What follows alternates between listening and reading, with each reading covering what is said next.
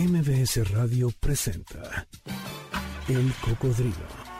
Experiencias históricas, callejeras, urbanas y sonoras por la ciudad con Sergio Almazán. Súbete en El Cocodrilo. Aquí arrancamos. Hola, ¿qué tal? ¿Cómo están? Bienvenidos, muy buenas tardes. En punto de las 4 de la tarde, en este sábado 13 de febrero del año 2021. Yo soy Sergio Almazán, esta es la emisión 408 del Cocodrilo.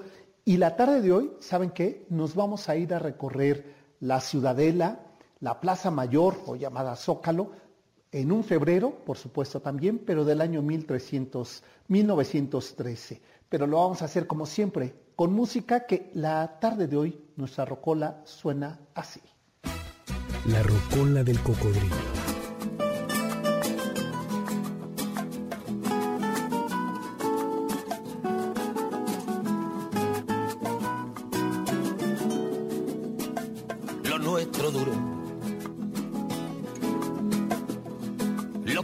Dos peces de hielo en un whisky on the rocks. En vez de fingir o estrellarme una copa de celos, le dio por rey. De pronto me vi. Efectivamente, ya lo reconocieron, es Joaquín Sabina, el hijo pródigo de los oximorones. Esto es el cocodrilo al ritmo de Joaquín Sabina. La miel en los labios y escarcha en el pelo. Tenía razón. Mis amantes, en eso de que antes el malo era yo. Con una excepción. Esta vez Hace justamente un año, era un febrero 12 del año 2020, cuando Joaquín Sabina daba un concierto multitudinario en el Center de Madrid.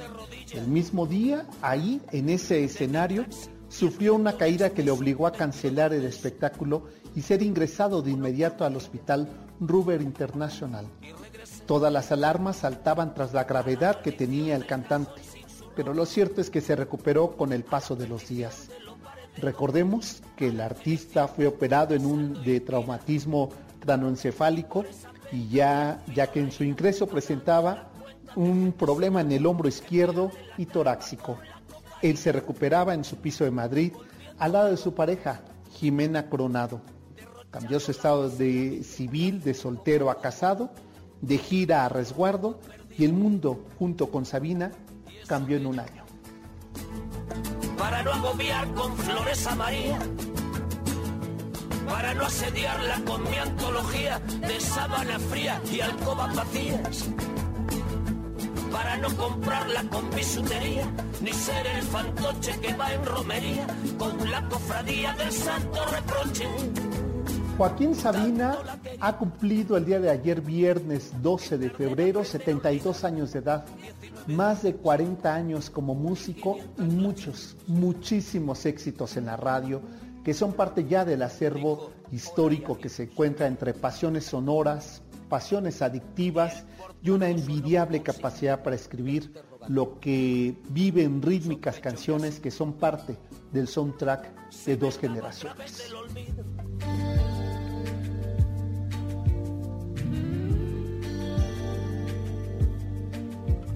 Sentados en corro, merendábamos besos y porros.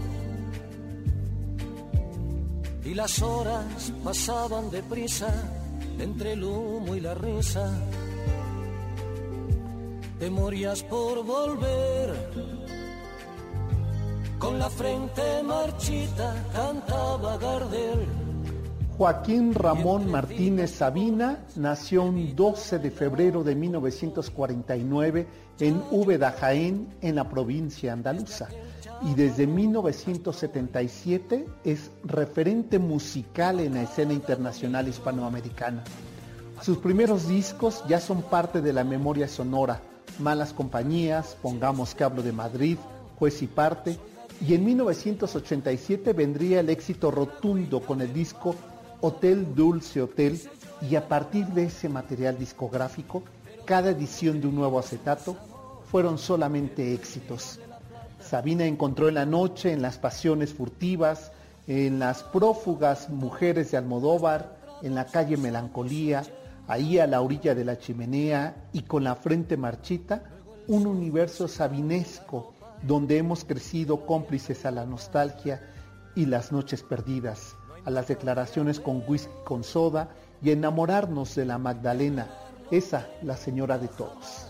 Sucedió, mándame una postal de San Telmo, adiós, cuídate. Y el universo de Joaquín Sabina está habitado por nocturnos viajes con Mónica, con la rubia platino, con un tal Tarrés, con malas compañías, es más, hasta con la Barbie Superstar, con su primera mujer que era una arpía llamada Sofía, y luego con Dolores, y luego con la Maruja, y con los conductores suicidas. Filosofía para desvelados, para trasnochados enamorados y los perdidos del mes de abril. Y por supuesto, con 500 noches y 19 días buscando desesperadamente, cual pirata cojo, haciendo coro de las canciones de las noches perdidas.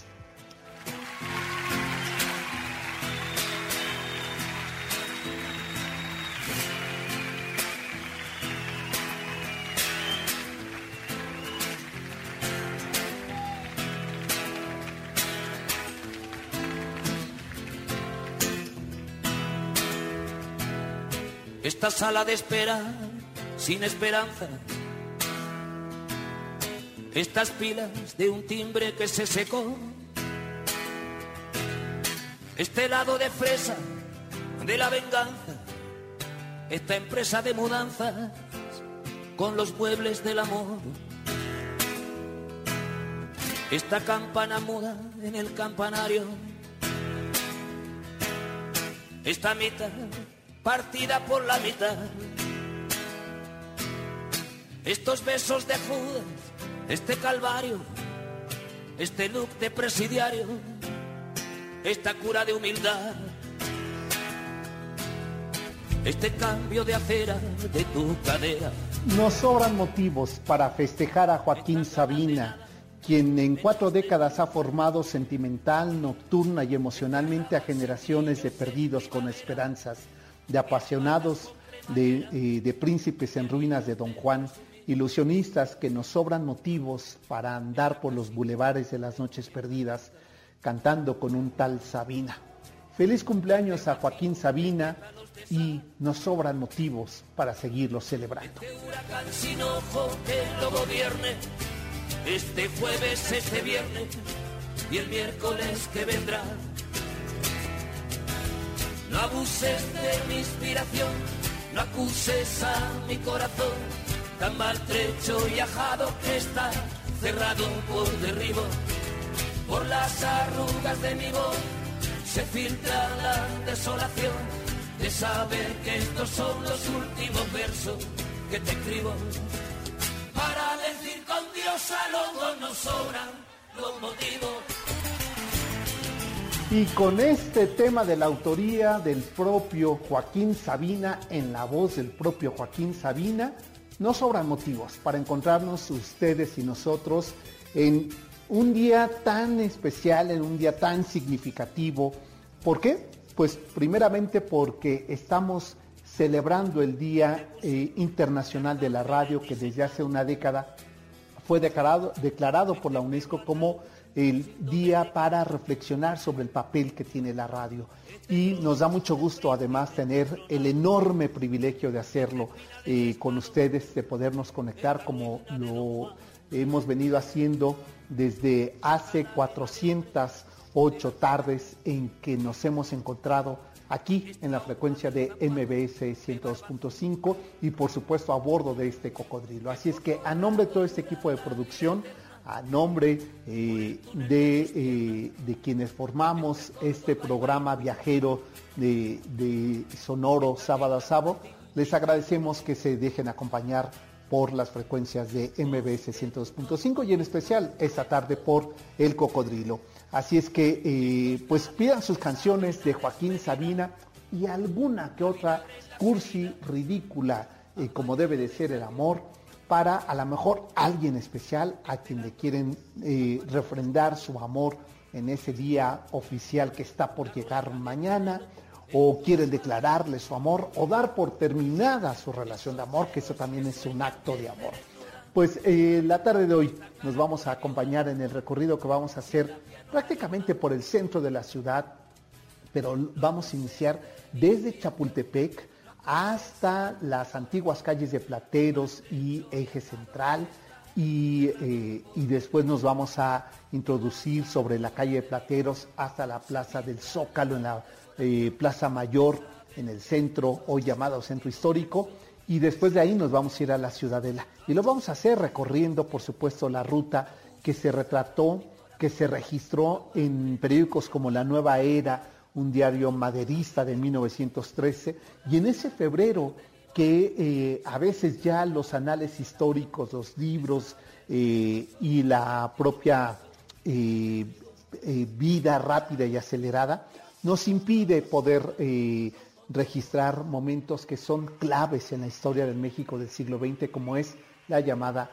decena trágica. De eso vamos a platicar la tarde de hoy y, eh, y también los quiero invitar antes de que nos gane el tiempo, porque mañana tenemos nuestro sexto recorrido de este ciclo que estamos llevando a cabo para revisar la arquitectura mexicana de la Ciudad de México del siglo XX. Eh, mañana un personaje clave para entender la monumentalidad de la arquitectura brutalista, que ese es el nombre eh, que recibe este estilo de arquitectura donde eh, no busca distraernos con decoraciones. El propio concreto, el propio cemento, la piedra y su espacio monumental se revela. Teodoro González de León, quizá el padre del movimiento muralismo, de los años, del movimiento brutalista arquitectónico en México de los años 60, 70 y 80, da cuenta de ello, así es que mañana vamos a recorrer este estilo arquitectónico. Así es que los invito, si ustedes están interesados en sumarse a nuestros recorridos virtuales, ya pronto, eh, cuando así lo, eh, eh, lo marque el semáforo epidemiológico, saldremos a recorrer en pequeños grupos las calles de la ciudad pero por lo pronto de manera virtual. Informes en sergio arroba sergioalmazam.com. Pues ahí está la invitación para que ustedes eh, se sumen a esos recorridos 10 de la mañana a través de la aplicación Zoom eh, para recorrer la arquitectura de Teodoro González de León y el movimiento brutalista en la Ciudad de México, básicamente, aunque haremos algunas miradas en otras partes del país donde se encuentran registros de la arquitectura brutalista. Eh, síganos en el Cocodrilo MBS, así nos encuentran en Facebook Live, donde estamos transmitiendo y donde eh, aprovecho para, antes de que nos vayamos a la pausa, mi querida Yanin, pues eh, agradecer a la gente que se ha conectado con nosotros, a Marielena Muñoz, gracias por estarnos acompañando, a Lana Capdeville, buenas tardes Lana, a Miguel Torres Covarrubias también nos está siguiendo. Dice que eh, María Elena, que, es un gusto que nos vea desde la transmisión de Facebook Live, que nos portemos bien y que nos cuidemos. Eso lo hacemos casi todos los días. Ambas cosas, ¿eh? cuidarnos y portarnos bien.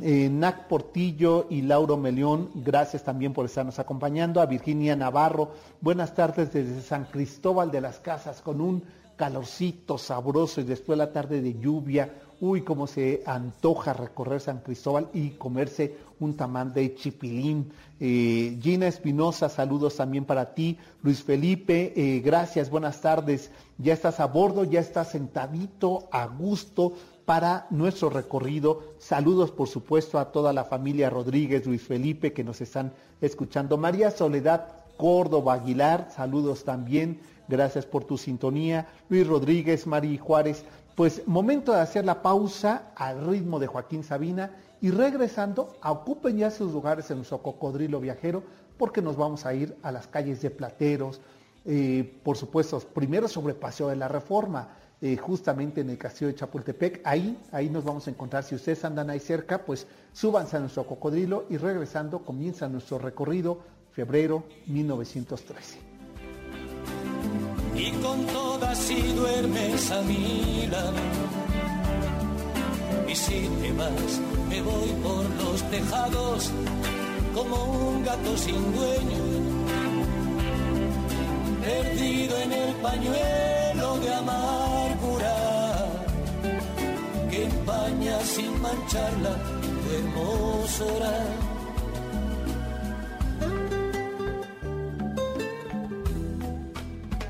El cocodrilo regresa después de esta pausa.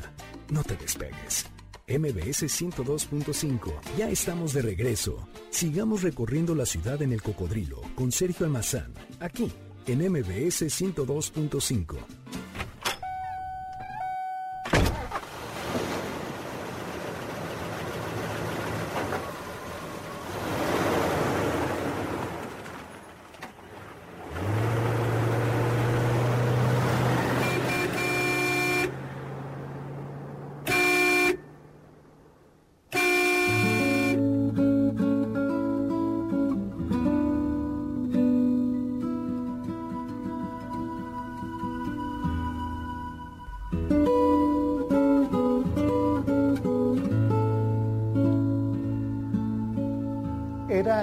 de febrero, el año era el 1913, eran las calles de la ciudad entre el día 9 y día 23 de febrero de ese 1913.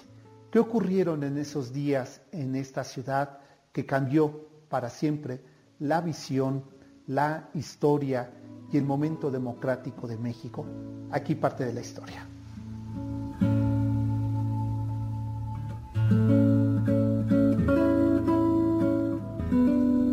Ciudad de México amanecía sobresaltada aquel 9 de febrero de 1913. Un escuadrón de la Escuela Militar de Aspirantes de Tlalpan marchó temprano hacia el Zócalo para tomar por asalto el Palacio Nacional. Al mismo tiempo, el general Manuel Mondragón dirigió las operaciones para liberar a Bernardo Reyes, sí, efectivamente, al padre de Alfonso Reyes, y Félix Díaz, jefes del alzamiento de las cárceles de Tlatelolco y Lecumberri, donde purgaban condenas por rebelión armada contra el gobierno del entonces presidente Francisco I. Madero. Un regimiento de la caballería rebelde ocupó el Palacio Nacional. Rápidamente fueron recuperados por el general Lauro Villar, jefe militar de la capital, mientras que la comitiva que encabezaba el general Reyes avanzó hasta quedar frente al viejo edificio virreinal pensando que sus cómplices tenían tomado el Palacio Nacional, pero no era así.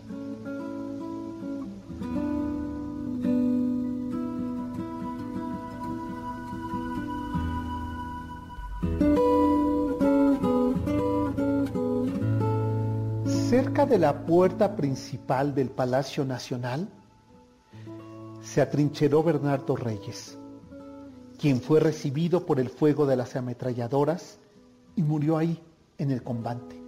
Quedó muy cerca de la puerta principal, de la puerta mariana de Palacio Nacional. Ahí tendido quedó su cuerpo. El padre de Alfonso Reyes perdía la vida aquel 9 de febrero de 1913.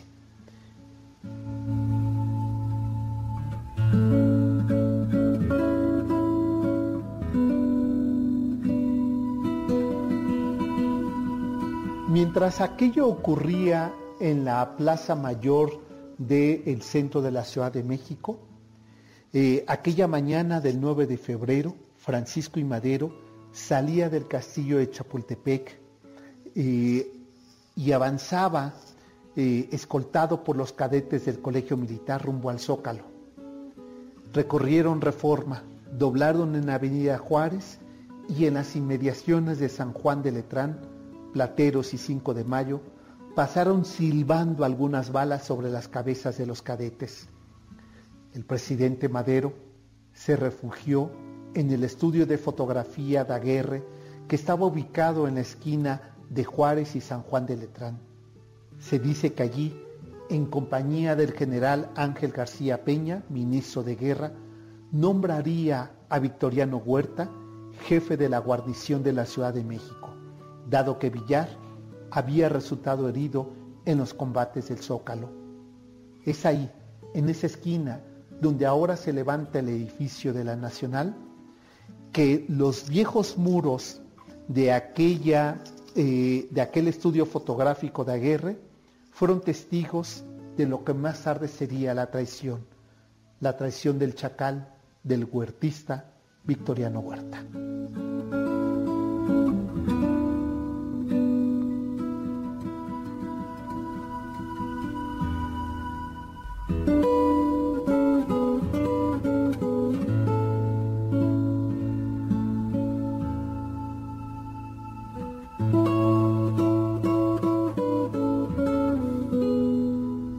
Francisco y Madero llegó al Palacio Nacional alrededor de las 11 de la mañana de aquel 9 de febrero de 1913 y de inmediato se hizo cargo de la situación.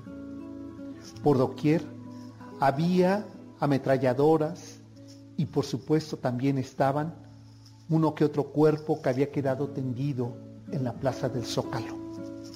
Con fuego de cañones, las fuerzas al mando del adversario Félix Díaz ocuparon la ciudadela y más tarde abrieron fuego para ocupar la cárcel de Belén a pocas calles de la zona de Valderas. Madero instruyó a hacer frente al ataque y fueron horas de conflicto. Comenzaba la insurrección en las calles de la Ciudad de México, el inicio de lo que serían 10 días de violencia que terminaron con el funesto asesinato de los hermanos Madero. Al día siguiente, es decir, el 10 de febrero de 1913, Madero, en la madrugada, salió escoltado por su ejército de jóvenes cadetes de Chapultepec para dirigirse hasta Cuernavaca, para dar la orden al general Felipe Ángeles, comandante de Morelos, de que se hiciera cargo de la estrategia de la Ciudad de México. Aunque su petición fue errónea, pues el presidente no dejó que el general Ángeles tomara la rienda y mando de la ciudad. A pesar de su lealtad, lo puso bajo las órdenes de quien más tarde sería su asesino, Victoriano Huerta.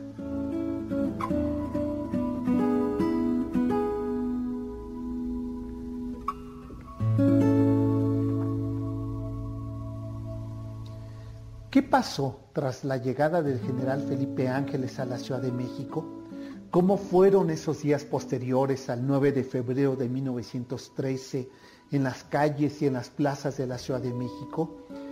De aquel mensaje eh, de la Marcha de la Lealtad que fue registrado por la prensa mexicana y que jugó un papel fundamental, la fotografía del fotoperiodismo, donde los hermanos Casasola, junto con otros como Bremen, eh, eh, fueron tomando registro de esos días eh, cruciales en la historia democrática de México del gobierno maderista. Pues de eso vamos a platicar regresando en la pausa, porque imagínense ustedes esas viejas calles de plateros de San Juan de Letrán, que hoy son eje central, y calle Madero, y que el nombre de Madero justamente es colocado por Villa, en aquel eh, diciembre de 1914, cuando ingresaría eh, Villa y Zapata en medio del movimiento revolucionario y en la esquina de Espíritu Santo y Plateros, hoy Isabela Católica y Madero, colocaría donde ahora está una tienda eh, de ropa española que tiene nombre de mujer, ahí colocó, apoyado por su ejército villista, Villa colocó una placa en honor, en reconocimiento a la crueldad con que el chacal eh, Victoriano Huerta había atacado y había traicionado a Madero, pero no solamente eso, sino que había provocado que aquel sueño democrático concluyera de una forma bastarda, obscena y violenta con el asesinato de Gustavo y de Francisco Madero y por supuesto del vicepresidente eh, este, Pino Suárez. Eh, por ello es que eh, un año más tarde, en 1914, en diciembre del 14, después de firmarse el Tratado de Xochimilco para la reforma agraria que dio origen al documento de la reforma agraria, Villa como una manera en que no olvidáramos nunca aquel suceso tan cruel que ocurrió en las calles del centro de la Ciudad de México, coloca en la calle principal, en la antigua calle de Plateros, el nombre de Francisco y Madero. Y a partir de ese 1914, las calles que, en tiempos normal eh, transitamos eh, de Madero, pues lleva el nombre en homenaje a esos sucesos ocurridos en lo que conocemos como la decena trágica. Si les parece, pues vámonos a la pausa en un momento más y eh, no sin antes agradecerle a la gente que nos está acompañando. Javier Fernández, saludos, mi querido Javier, Jorge Jubera, dice que, eh, que en su casa no hay nada prohibido, pero eh, no vayas a enamorarte. Con el alba tendrás que marcharte para no volver. Peor para el sol es el título de ese tema de Joaquín Sabina. Pues vamos a la, a la pausa, si así lo convienen ustedes, eh, para escuchar un poco más de las canciones de Joaquín Sabina. Y regresando, seguimos recorriendo en este itinerario del mes de febrero de 1913. Nos hemos quedado hasta el día 10. ¿Qué pasó la mañana del día 11 de febrero de 1913 en las calles de la ciudad? Pues de eso vamos a platicar, pero antes tomemos pastillas para no soñar. Una máscara antigas, mantente dentro de la ley. Si lo que quieres es vivir 100 años, haz músculos de 5 a 6 y ponte gomina que no te despeine el vientecillo de la libertad. Funda un hogar en el que nunca reine más rey que la seguridad Evita el humo de los clubs, reduce la velocidad. Si lo que quieres es vivir 100 años, vacúnate contra el azar. El cocodrilo regresa después de esta pausa. No te despegues. MBS 102.5.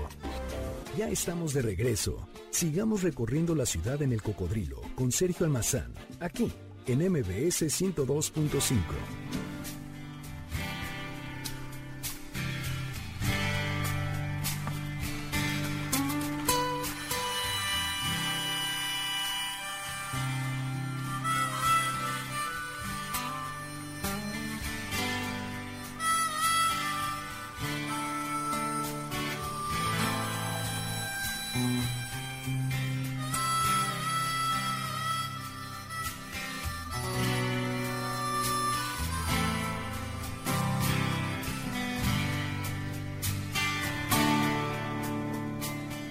50 y 10, 50 y 15 dicen que aparento. Más antes que después he de enfrentarme al delicado momento de empezar a pensar en recogerme, de sentar la cabeza. de resignarme a dictar testamento. Perdón por la tristeza. Miren, no tengo que decirlo porque puede resultar eh, céntrico, pero voy a, por eso es que voy a dar lectura directamente al mensaje tal cual me llegó a las 16 con 28 minutos y dice Janine Montes, vamos a regresar después de la pausa con 40 y 10 para ti. Pues gracias, qué amable eres, mi querida Janine, de recordarme que he llegado al medio siglo. Pues aquí está Joaquín Sabina, para todos los que hemos llegado a los 40 y 10, va este tema. Así es que, Neto, súbele un poco más a este maravilloso tema. Les cuenta el alma y pase la varicela y un rojo escalofrío marque la edad del pavo de mi Carmela. Tendrán un mal ejemplo, un julajo y un d'Artacán y el esnable. Por cada beso que les regateó el fanfarrón de su padre. Pero sin prisas, de las prisas de Requiem, nunca fui aficionado. Bueno, ahí está Joaquín Sabina, a quien le estamos celebrando su cumpleaños 72 y eh, pues a través de sus canciones y las peticiones musicales que nos están haciendo. Gracias por continuar con nosotros y les parece que sigamos este recorrido que como bien eh, advertía Salvador de María, a quien enviamos un saludo y a quien eh, le invitamos a que se venga el próximo sábado aquí a casa y que desde aquí eh, transmitamos juntos. Mi querido Salvador dice que este pasaje de la, de la escena trágica aún duele hoy día el primer golpe a la democracia de esa incipiente historia del presidencialismo moderno que ni era moderno y ni era presidenciable todavía esa, esa época, mi querido Salvador, y gracias por el comentario. Y sí, esos, eh, esos sucesos quedan ahí registrados cual cicatriz memoriosa, que hoy que los tocamos es porque también la ciudad se ha vestido y es testimonio de esos momentos. Y lo más sorprendente es que muchos de estos espacios que recorrió eh, Madero, eh, defendiendo de forma, me parece hasta cándida, esa democracia, eh, podemos nosotros verlos el día de hoy, recorrerlos y dar cuenta de este momento histórico. Así es que si les parece, nos vamos ahora al día 11 de febrero de 1900, entre el 11 y el 12 de febrero, es decir, las calles de la Ciudad de México.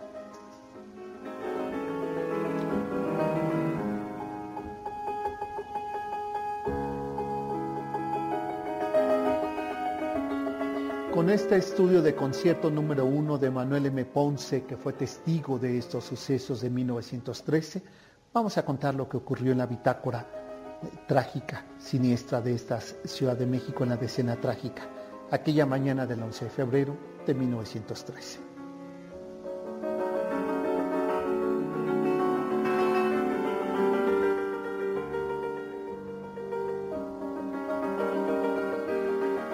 La mañana del 11 de febrero de 1903 amanecía como los otros días anteriores con cañones, las calles levantadas por los disparos, la polvareda, que no eran días fáciles.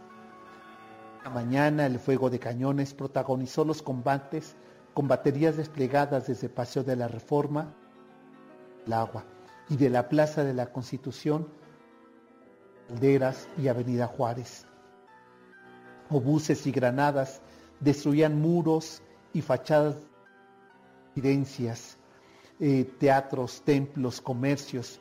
Incluso una bala destruyó la puerta mariana de Palacio Nacional. La capital sufría los más terribles estragos a causa de los eh, intensos bombardeos. De 1913, el edificio del periódico maderista Nueva Era fue ocupado por los felicistas y fue incendiado. El martes 11 de febrero, un día de tiroteos, los maderistas juntos con el presidente José María Pino Suárez se mantenían atentos de los informes militares de Huerta y Ángeles. Palacio hotel donde atestiguaban las reacciones de los adversarios al maderismo. Dos días consecutivos la ciudad lució desierta. Solo el ruido de ráfagas de fusiles, de cañones y disparos se escuchaban en la Plaza Mayor y las calles cercanas a la ciudadela también eran habitadas por ráfagas de balas, por las ráfagas de los cañones y por los disparos que se escuchaban día y noche. La polvareda era el signo inequívoco que la lucha armada provocaba desbandadas en todo el país y la Ciudad de México no era la excepción.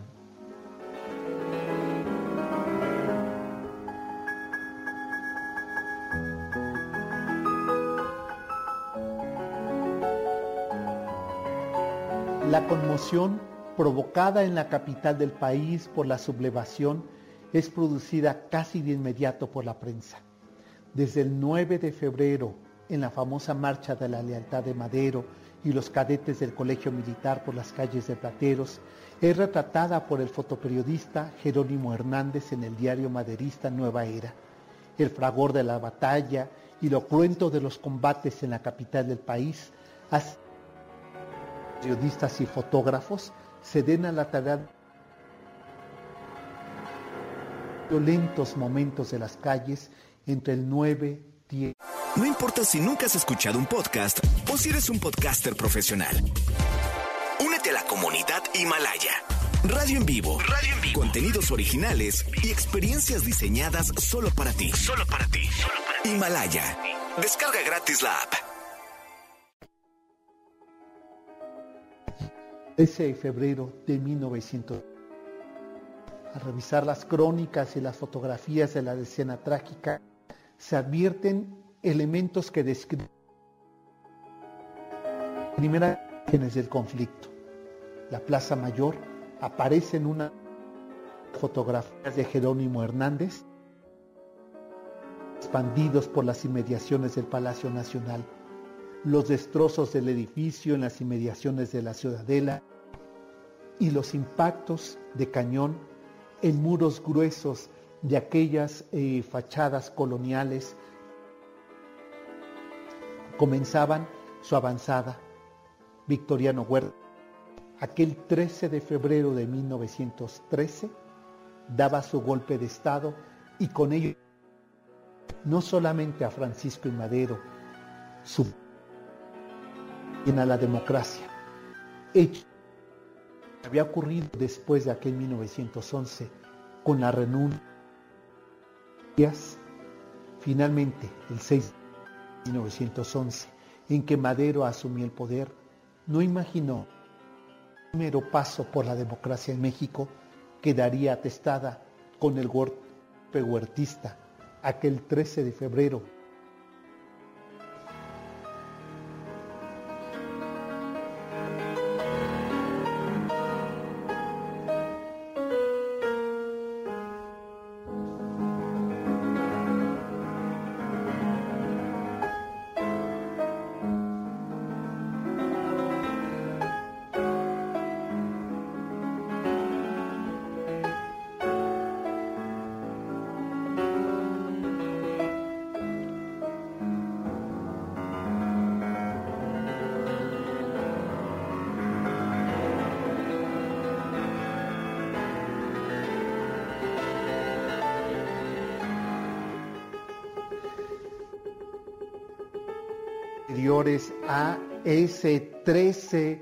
de febrero, el día el viernes 15 de febrero de 1913, en que después de cinco días la, eh, la respuesta eh, bélica violenta en las calles de la ciudad entre los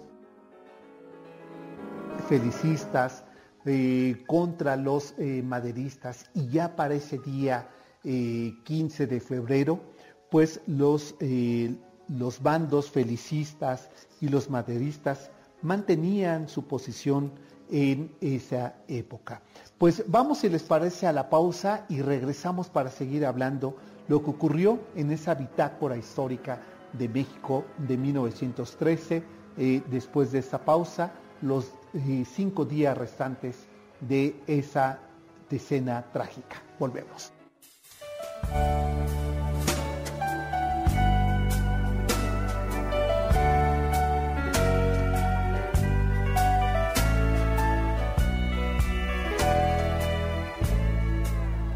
Yo no quiero un amor civilizado con recibos y escena del sofá. Yo no quiero que viajes al pasado y vuelvas del mercado con ganas de llorar. Yo no quiero vecinas con pucheros. Yo no quiero sembrar ni compartir. Yo no quiero 14 de febrero ni cumpleaños feliz. Yo no quiero cargar con tus maletas el cocodrilo regresa después de esta pausa. No te despegues. MBS 102.5. Ya estamos de regreso. Sigamos recorriendo la ciudad en el cocodrilo con Sergio Almazán, aquí en MBS 102.5.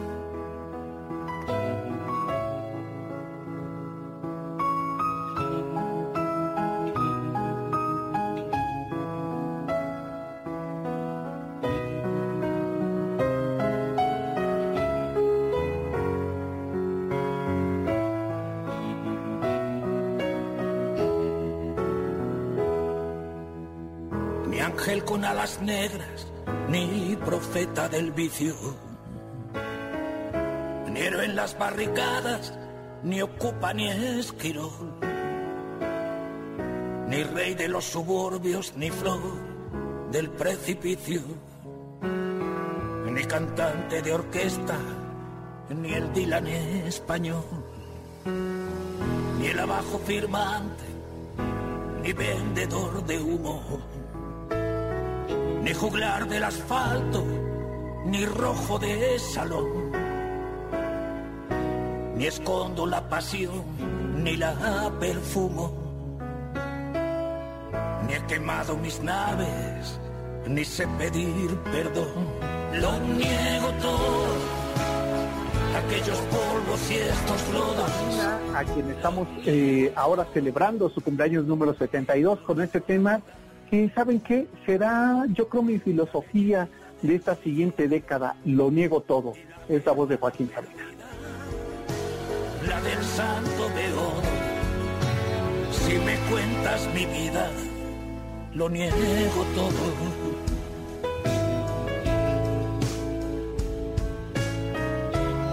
Gracias a quienes nos están siguiendo a través de Facebook Live y también, por supuesto, a través de eh, Twitter y la frecuencia de MBS 102.5 en este eh, sábado 12 de febrero, en que estamos eh, recordando y recorriendo las calles del centro de la ciudad en aquel 1913, la, en lo que fueron los 10 días trágicos, la decena trágica en el gobierno maderista. Pues eh, saludos Álvaro López, quien dice que coincide con Salvador de María. La decena trágica sigue siendo dolorosa e indignante para quienes creemos en la democracia. Eh, por supuesto. Luis Felipe, saludos a Salvador. Y dice Luis Felipe que sí sería muy buena idea, sería genial, Salvador, que nos acompañaras en un programa a transmitir, en uno o más programas. Andrés Vázquez, saludos. Claudia Romero, Jenny Rodríguez, gracias por acompañarnos y por seguir. Linofer, Rocheli, Santiago Ochoa, también gracias. Eh, José de Jesús Santiago. Y por acá Marcos Cerratos que me decía que nos estaba acompañando en esta transmisión. Un saludo a todo el equipo del Cocodrilo de parte de la familia Cerratos. Hoy reunida en casa escuchando el programa, me da gusto compartir con mi hermana Ivonne y mi sobrino Jesús este programa. Pues saludos a Ivonne y a Jesús eh, de la familia hace ratos por acompañarnos. Pues antes de que nos gane el tiempo, vamos a esta última parte de en que cómo concluye esta decena trágica, qué fue lo que ocurrió después de aquel 15 de, eh, de febrero de 1915, de 1913, en que eh, se llega a un semiacuerdo pactado entre los dos bandos y después surgiría uno más el bando huertista o del chacal. Aquí la historia. Lo niego todo, aquellos polvos y estos.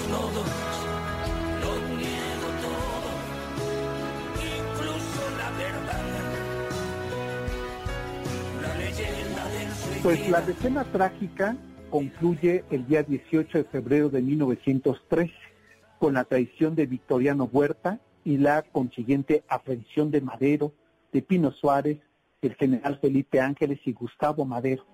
Durante la madrugada del 19 de febrero, el hermano del presidente fue brutalmente asesinado en la Ciudadela. Horas después, sin saber de la terrible muerte de Gustavo y presionado por varios ministros y por su propia familia, el presidente Madero aceptaba presentar su renuncia. Pino Suárez siguió el mismo derrotero. Ambos fueron persuadidos de que con ese acto podrían a salvo sus vidas y sería garantizada la seguridad de sus familias, pero sobre todo garantizada la democracia, esa a la que habían peleado desde 1906 con la huelga de Cananea.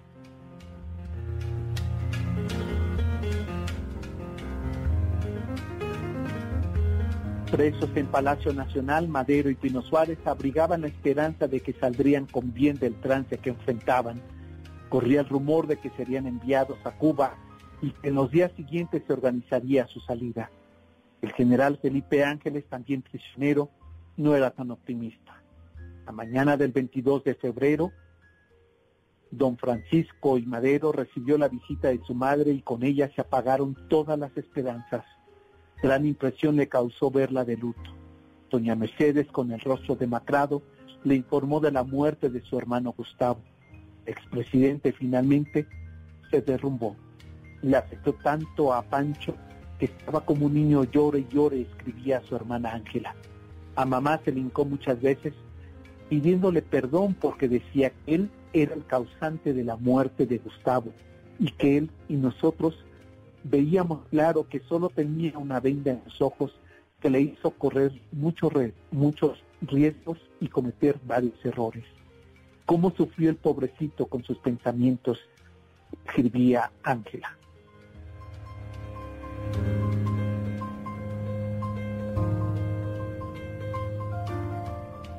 Pasadas las 10 de la noche, cuando ya se había apagado las luces de la Intendencia del Palacio Nacional, donde se encontraban prisioneros, se presentó el mayor de los rurales, Francisco Cárdenas, acompañado por otro hombre, ambos esbirros de Huerta, con la orden de trasladar a Madero y a Pino Suárez a la penitenciaría del Distrito Federal.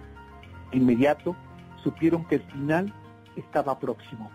Ningún traslado de prisioneros y menos de la jerarquía del expresidente y del vicepresidente se verificaba. En sábado y por la noche era imposible ese traslado. Resignado don Francisco Madero se vistió y le dio un abrazo al general Felipe Ángeles. Antes de partir, Madero expresó sus últimas palabras. Adiós, mi general, nunca volveré a verlo.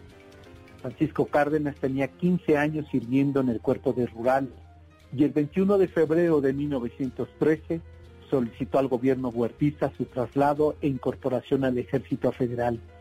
Huerta y Blanquet lo recibieron con los brazos abiertos.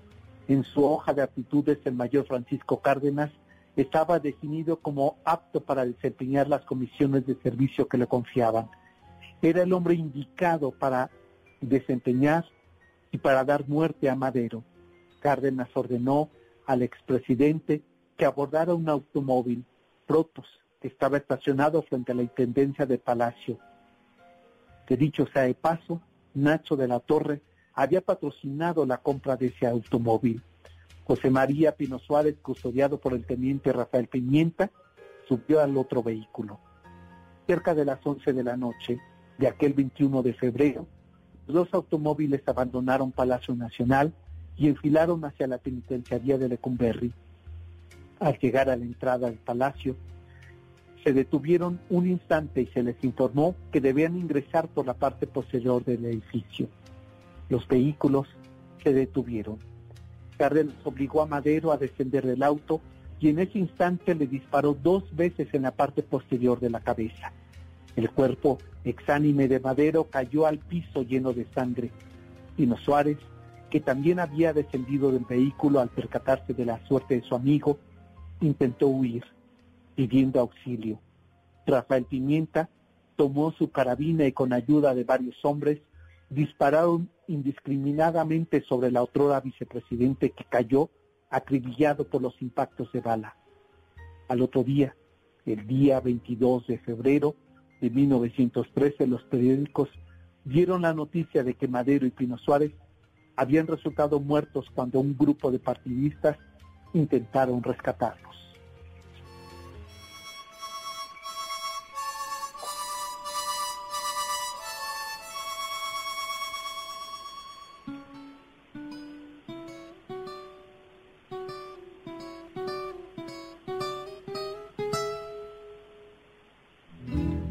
Allí, en la parte posterior de la Cumberry, los cuerpos quedaron.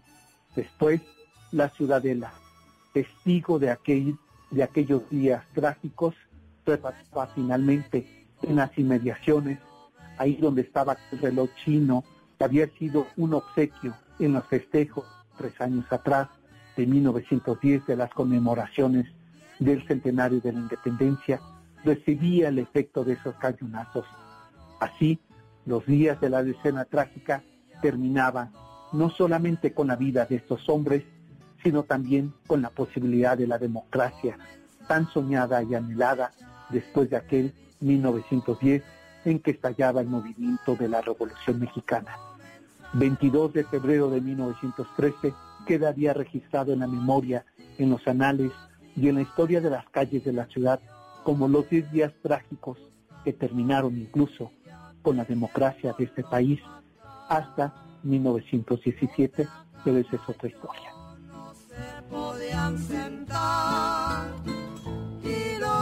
pie no. Miren, ustedes no están para saberlo, pero me llega un mensaje de mi productora, ya hay que despedir. Pues despedimos el programa de esta tarde y quédense, ya está listo el banquete del doctor Zagal, ya puso el mantel deshilado con todos los ingredientes para Eros y Tánatos, para Venus, para sus criaturas flechadoras, que es el tema de esta tarde con el doctor Zagal. Pues dejamos los micrófonos, dejamos la mesa puesta para que ustedes disfruten de este banquete del doctor Zagal y Cupido. Pues pásenla bien, tengan buen fin de semana, nos encontramos el próximo sábado en un recorrido más por las calles, por las historias y por las, eh, los personajes de esta ciudad. Tengan buena tarde, yo soy Sergio Mazán, los esperamos en el Cocodrilo el próximo sábado en punto de las 4 de la tarde. Hasta entonces. Por el bulevar de los sueños rotos, pasan de largo los terremotos y hay un tequila por cada duda. Cuando Agustín se sienta al piano, Diego Rivera, lápiz en mano, dibuja Frida. MBS Radio presentó El Cocodrilo. Experiencias históricas, callejeras, urbanas y sonoras por la ciudad. Súbete en El Cocodrilo. Nos escuchamos el próximo sábado aquí en MBS 102.5.